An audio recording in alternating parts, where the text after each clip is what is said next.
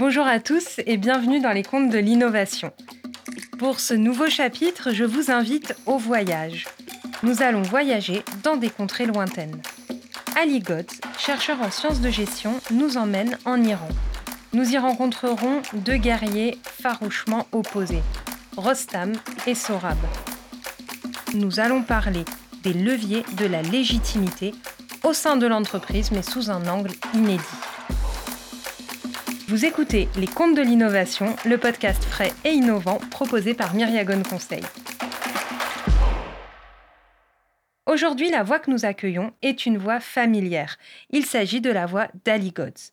Ali nous avait partagé son conte à l'occasion de l'événement des Contes de l'innovation en 2018. Son conte, cette histoire, trouve ses racines en Iran. Il s'agit du destin tragique de deux héros prénommés Rostam et Sorab. Cette histoire nous offrira un éclairage unique sur la question de la légitimité en entreprise. Bonjour Ali. Bonjour Aline. Vous reprenez aujourd'hui du service pour les comptes de l'innovation et pour nous partager une histoire qui, je le crois, vous tient à cœur. Alors avant de vous donner la parole pour que vous puissiez nous partager votre compte, j'aimerais présenter en quelques mots votre parcours. Donc vous venez d'Iran.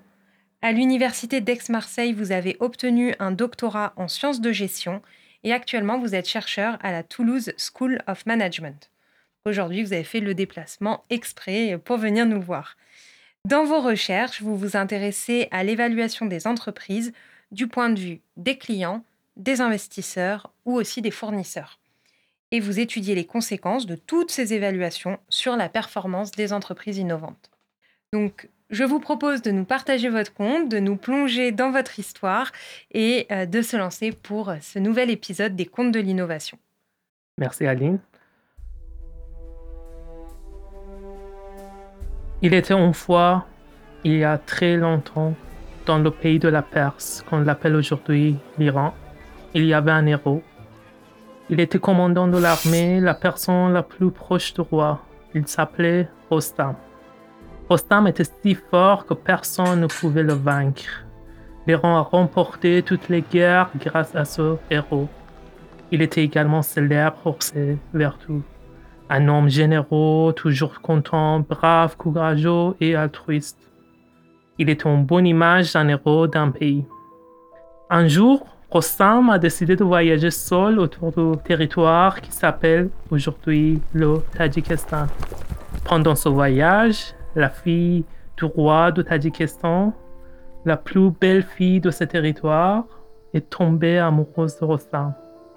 Un soir, terminé, la princesse proposa d'épouser Rostam.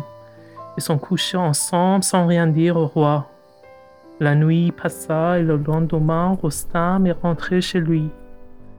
En guise d'adieu, Rostam lui a donné son brassard, son bracelet personnel pour qu'elle n'oublie jamais leur histoire d'amour. La princesse est tombée enceinte et elle ne l'a dit à personne, même pas au sein. Le temps passa. Le garçon déterminé a grandi et il est devenu l'un des hommes les plus puissants de son pays. Sorab, le fils de Rostin, était comme son père, grand et fort. Personne ne pouvait le vaincre. Sa mère ne lui avait jamais dit qui était son père. Un jour, l'armée du Tadjikistan décida d'attaquer l'Iran. Sorab était leur nouveau héros, le nouveau commandant en chef. Mais les Iraniens étaient confiants grâce à Rostam. Ils étaient si confiants qu'ils pensaient gagner la guerre. L'armée de Sorab a atteint les frontières orientales de l'Iran et les deux armées commencèrent à mettre en œuvre leur stratégie. Rostam ne savait pas qui était Sorab. Il ne savait pas qu'il allait faire la guerre à son fils. Sorab portait sur lui le brassard de son père. Les deux armées décidèrent alors que la guerre se ferait entre leurs deux commandants. Rostam et Sorab ont donc dû se battre. Après deux jours de combat, Rostam a finalement réussi à battre Rostam. Il déchira les vêtements de Sorab et sans savoir qui il était, planta son épée dans le corps de son fils. Sorab mourut et c'est alors que Rostin vit son brassard. Il découvrit qu'il avait tué. Après ces guerres, Rostam était considéré comme le plus grand héros de son pays. Il était fort, la personne la plus forte de son pays, mais il était le héros qui avait tué son propre fils. Pour le roi d'Iran, Rostam était l'ange qui avait sauvé le royaume en sacrifiant son fils. À ses yeux, Rostam était légitime, mais pour les Iraniens, Rostam avait commis un grand péché. Il n'était plus le symbole et l'image des Iraniens.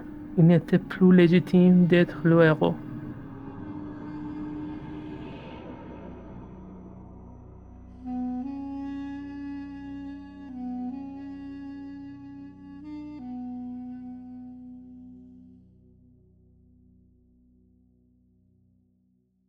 La légitimité n'existe qu'aux yeux des évaluateurs, ceux qui jugent Rostam. En gestion, nous étudions comment les gens évaluent les entreprises les entrepreneurs. Comme Rostam, qui fait face au roi et peuple, les entreprises sont également confrontées à des multiples groupes de personnes comme leurs clients, leurs actionnaires et leurs fournisseurs. Peu importe qui vous êtes, quelle est la taille de votre entreprise ou votre chiffre d'affaires, chaque personne de votre environnement vous surveille, vous évalue à partir de ses valeurs et il crée la légitimité de vous ou votre entreprise. Rostam est resté dans l'histoire comme le commandant le plus important dans des guerres, mais ses proches le voyaient comme un assassin, l'assassin de son fils. De la même façon, les évaluateurs oublient facilement toutes les bonnes choses que vous avez faites. Ils se souviennent de vous par les événements indésirables. Merci beaucoup Ali pour cette histoire qui, par son dénouement tragique, nous invite à réfléchir à la question de la légitimité. Alors pour que chaque auditeur puisse bien comprendre les enjeux du conte que vous venez de nous raconter, j'aimerais vous poser quelques questions. Première question, elle est de, de, coutume dans ce podcast, et même si cela peut sembler assez clair, pouvez-vous nous dire en une ou deux phrases quelle est la morale de cette histoire? En fait, euh, ce conte nous montre que les individus ainsi que les, organisations vivent dans un environnement social. Dans une société, les gens créent d'abord des critères qu'on s'appelle dans, dans, sociologie des normes, puis évaluent en fonction de ces critères. Dans ce conte, euh, le critère pour le roi était de maintenir son pouvoir, pour le peuple était de respecter la relation père-fils. Et on, le comprend d'ailleurs assez bien euh, dans votre euh, fin de compte. On voit que, que ce dénouement vient opposer deux visions euh, très, très différentes. Très différentes, exactement. Et vous faites le parallèle du coup entre la légitimité du héros et la légitimité de l'entreprise. Alors, est-ce que vous pouvez nous définir ce que c'est la légitimité pour une entreprise? Parce que je ne suis pas sûre que ce soit évident.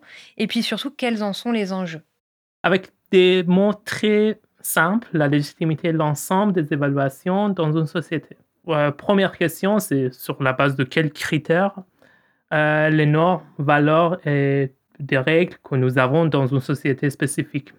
Deuxième question, c'est qui fait l'évaluation?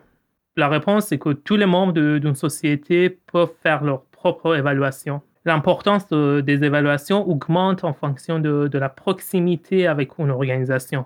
Par exemple, euh, la légitimité des investisseurs ou des clients ou des fournisseurs sont plus importants que les autres. La légitimité est importante pour euh, les organisations car euh, elle a des conséquences. Par exemple, la recherche montre que les startups avec une plus grande légitimité ont un meilleur accès aux ressources financières. D'accord. Alors si on prend le, cas de Myriagone Conseil, par exemple, hein, on va prendre au hasard, comment on pourrait mesurer notre légitimité? En tant qu'entreprise? Oui, la, réponse à cette question n'est pas très simple. en général, nous avons trois façons de, mesurer la légitimité. Euh, la première consiste à créer un questionnaire et à interroger les gens sur la légitimité de Meriagon. La deuxième consiste à compter le nombre de certificats d'institutions réputées que vous avez reçus. Par exemple, euh, si vous avez reçu des certifications des institutions comme ISO, euh, ISO c'est une organisation mondiale, ou par exemple euh, en France, on a une organisation comme INPI pour les brevets. Alors, on est référencé à la médiation des entreprises, donc je pense que ça rentre là-dedans. référencé acteur du conseil en crédit impôt recherche. Oui. Et troisième façon est d'étudier les médias. Comme euh, les médias sont un outil important dans toute société pour véhiculer des informations, nous pouvons étudier les articles de presse et voir quel est le sentiment principal des médias vers Meriagon. Ok, c'est très clair du coup. Alors, vous, vous êtes chercheur en sciences de gestion, on l'a dit, hein, à la Toulouse euh, School of Management. Alors, pourquoi euh, cette question de la légitimité est aussi cruciale quand on s'intéresse à des structures comme l'entreprise? Des recherches euh, antérieures en sciences de gestion nous ont montré que la légitimité a de multiples impacts sur la performance des entreprises. Par exemple, les entreprises légitimes ont un meilleur accès aux ressources, par exemple ressources financières la légitimité augmente euh, la chance de succès des produits innovants ou la chance de succès dans, dans, un marché international. En particulier pour les nouvelles entreprises, nous savons que le taux d'échec des startups est très élevé en Europe, aux États-Unis ou, ou en général. La recherche nous montre que la légitimité aide les nouvelles entreprises à survivre. Et comme vous disiez, peut-être à lever des fonds. Ah, euh, dans, dans, le procès de, de, levée de fonds, par exemple, ou accès au marché, ou euh, le succès de leur euh, innovation. Alors, pour terminer, la question là est un peu plus personnelle. On change un petit peu de, de champ. Avez-vous un personnage imaginaire qui vous inspire en particulier? Ah Oui, en tant que fan de Star Wars, je suis fan du personnage d'Anakin Skywalker et il m'a beaucoup inspiré. Parce qu'en fait, il m'a montré que même si vous êtes un héros et que euh, les gens croient que vous êtes celui qui les sauvera, vous pouvez commettre des erreurs, vous pouvez avoir vos propres défauts et vous pouvez frustrer tout le monde. On ne peut pas toujours avoir des, des évaluations positives. Ce sera le mot de la fin. ouais. Encore merci Ali pour cette histoire alors qui fascine mais qui nous interroge aussi sur la légitimité, mais même au-delà sur la notion d'héroïsme. Et vous qui nous écoutez, vous l'aurez compris, il y a trois points à retenir du compte que l'on vient d'entendre. Le premier point, c'est que la question de la légitimité d'une structure est à prendre en compte dans sa création de valeur ajoutée, puisque innover, c'est créer de la valeur ajoutée. Le deuxième point, c'est que la légitimité s'appuie autant sur des données subjectives que sur des données factuelles. Et puis enfin, retenons que c'est dans la diversité des points de vue que va se construire l'image d'une structure et notamment d'une entreprise. Vous venez d'entendre un conte qui nous venait d'Orient, raconté par Ali Gods, chercheur en sciences de gestion. Merci beaucoup Ali d'être venu euh, nous raconter votre histoire. Merci à vous et merci à Myriagon pour cette occasion. Merci beaucoup, à bientôt. Et je vous dis à très bientôt sur la route de l'innovation.